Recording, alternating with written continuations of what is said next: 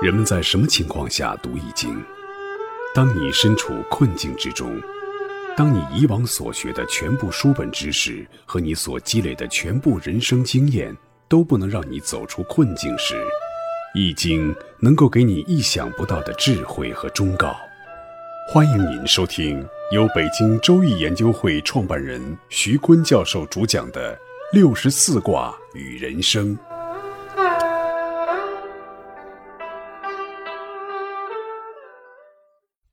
亲爱的听众朋友，大家好，我是北京周易研究会创办人徐坤。今天我带您走进周易殿堂，主讲六十四卦与人生。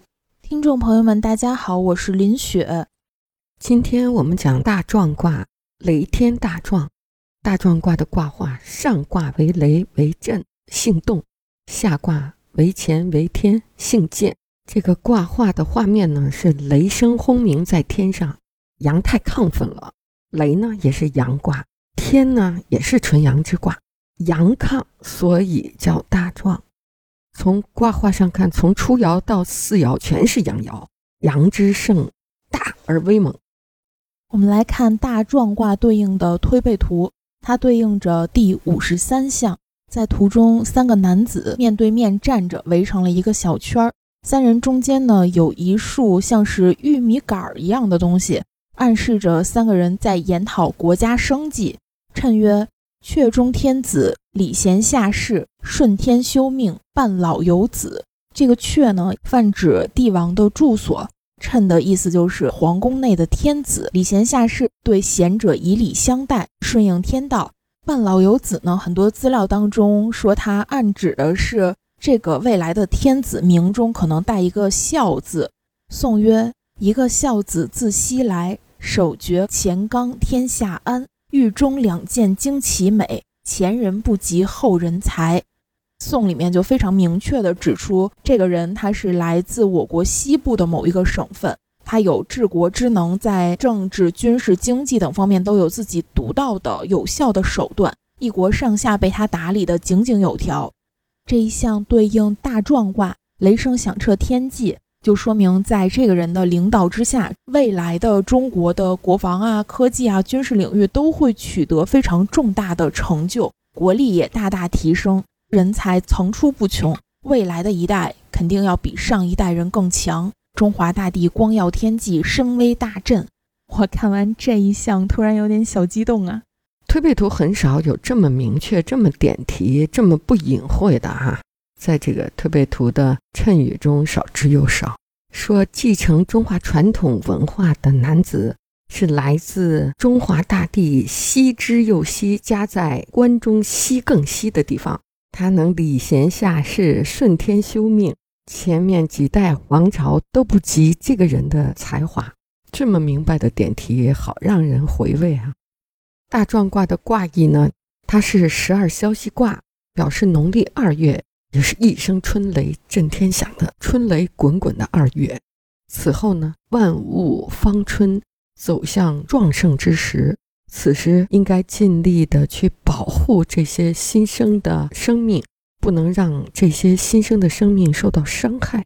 所以它象征君子在大壮的时候要遵守礼法克己，服礼为人，成就伟业要遵循孔子。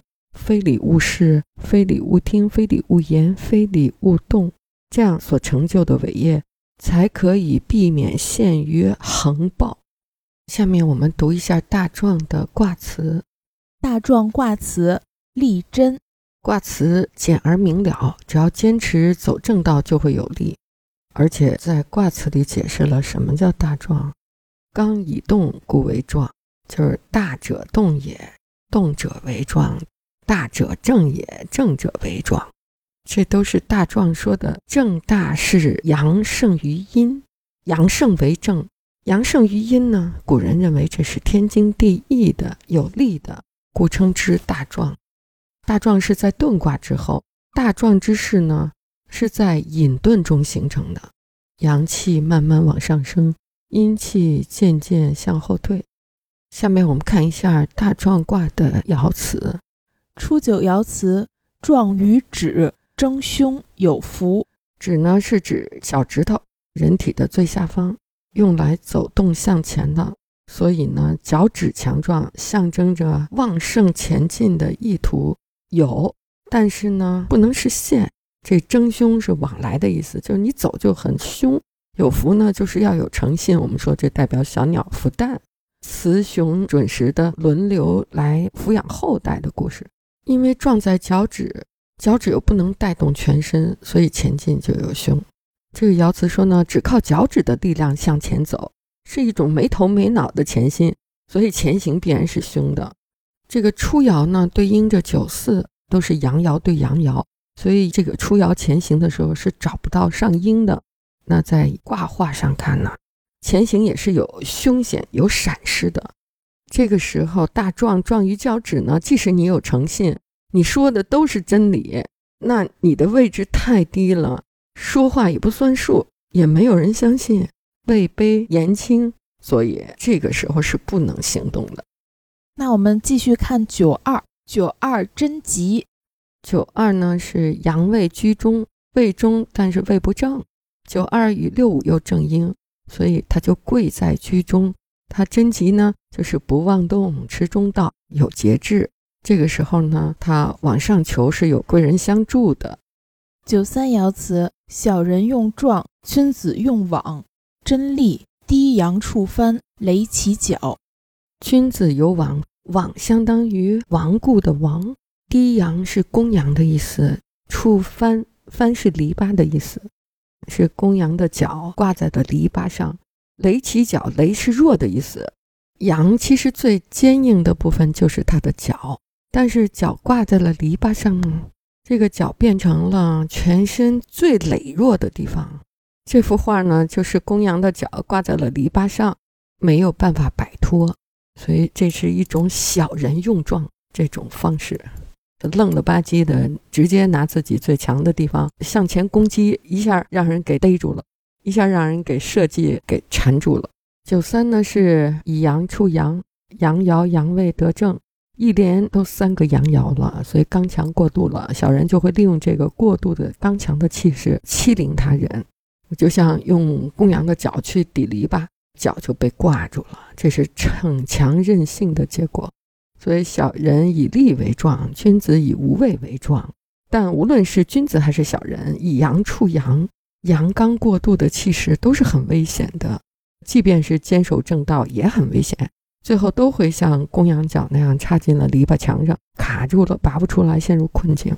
所以，这个时候，不管你是君子还是小人，你都不要妄动。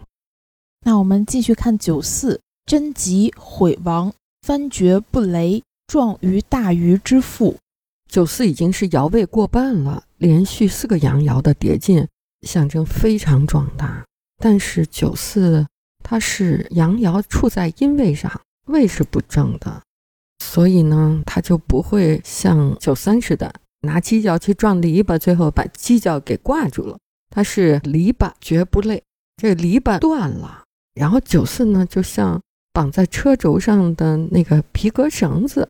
是非常有韧性的，九四上面就都是阴爻了，所以九四呢就会像公羊那样将翻篱绝溃，脚也不会挂住，而是像绑在车轴上的那个带有韧性的皮革绳子，既坚固又不会断落。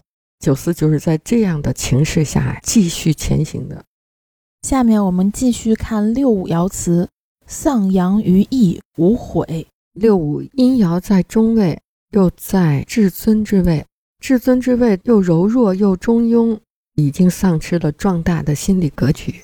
所以呢，用羊失落在田半来比喻，六五已经不再强大了，也没有力量向前了。但是呢，他也不后悔。这个公羊啊，冲出了篱笆之后，毫无阻碍，跑得特别的远，最后就丢在田边上了。因为六五位不当，力不足，管不住，造成了失羊的事件。六五以阴处阳，怎么能够不失财物呢？丢了财物，但是避免了冒险，所以呢，也没有可后悔的事儿。是丢了一只小羊，躲了一次大灾。那就像小羊乱跑，跑到了边界边疆，羊丢了。如果你找到了边界，或者有逾越行为引起了边界的冲突，那就不值当了。还不如就让这小羊丢了算了。上六爻辞：低阳触藩，不能退，不能遂，无忧虑，坚则吉。这上六是大壮卦的终极，公羊的脚抵住了藩篱，脚被挂住了，不能后退。上六又是阴爻，力气又不足，也不能冲破藩篱，达到目的。像这样的逞强冒进，不会有任何利益。庆幸的是，上六是阴爻，是柔爻，能够以柔弱与命运抗争。只要及时的觉悟处境的艰难，能够忍耐等待时机，结果还是吉祥的。九三是公羊角触到了篱笆上，不能进退。上六也是，但是九三就是真力，上六就是非常艰难，在艰难中经过艰苦的挣扎，才能拔出羊角，没有任何好处，没有力了。就最后呢，从初爻上到上六，挣扎了一溜够，也就达到了九四的水平。大壮卦全卦的精华呢？他就告诉我们：你实力弱小也是失败，实力强壮也是失败。就是你壮而妄动就会失败，你壮而不妄动也会失败。但是大壮也败，是不壮也败啊。总而言之，结果就是一个败，壮而致败。为什么呢？一说到壮而妄动，我第一个想到的就是清朝的年羹尧。他的背景可以说是相当的大壮了，不仅他的妹妹嫁给了雍正皇帝，成为了宠妃，同时呢，他凭借着自己的真才实学，也成为了雍正最信任的大臣。三十岁就做到了四川巡抚，不到四十又升为四川总督，可以说是顺风顺水，仕途没有一点波折。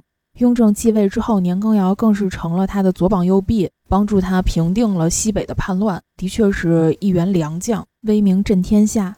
但是呢，年羹尧在功成名就之后，非常的狂妄。他狂妄到什么程度呢？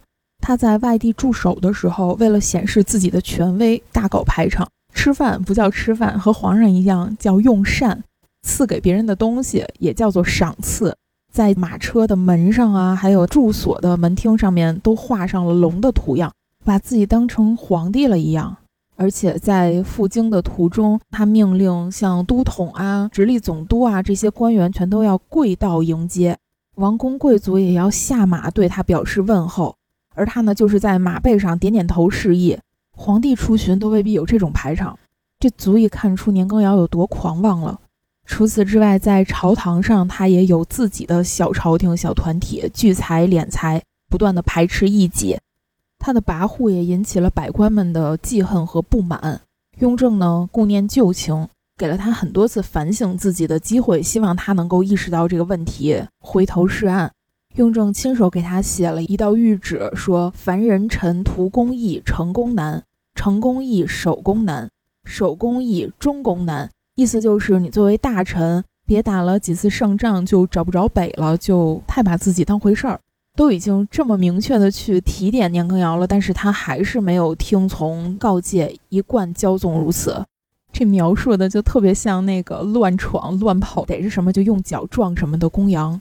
于是雍正就开始下手整治他了。首先是将西北的大小官员来了一次大规模的撤换，清除年羹尧的党羽。然后呢，又撤掉了年羹尧的总督和大将军的职位，彻底解除了他的兵权和职位，让他就算真的有谋反之心，也再无可能。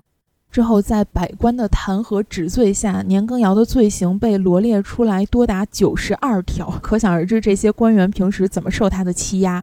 最后，他被处死在狱中，家人充军的充军，流放的流放，无一幸免。也是叱咤风云一时啊！当年何等的风光啊！可最后却落得这么一个凄惨的下场。当然，这也怪不得别人，只能是怪他自己的所作所为过于骄纵，最后自食其果。对啊，你说的这个做人就怕心太壮，也应该说就怕心不壮，又怕心太壮。心太壮，头就大。你说的年羹尧呢？他只是一个大将。如果帝王患了大头症，心特别壮，那可真是是一场巨大的灾难。各位听众朋友，本期论题由北京周易研究会创办人徐坤教授亲自答疑。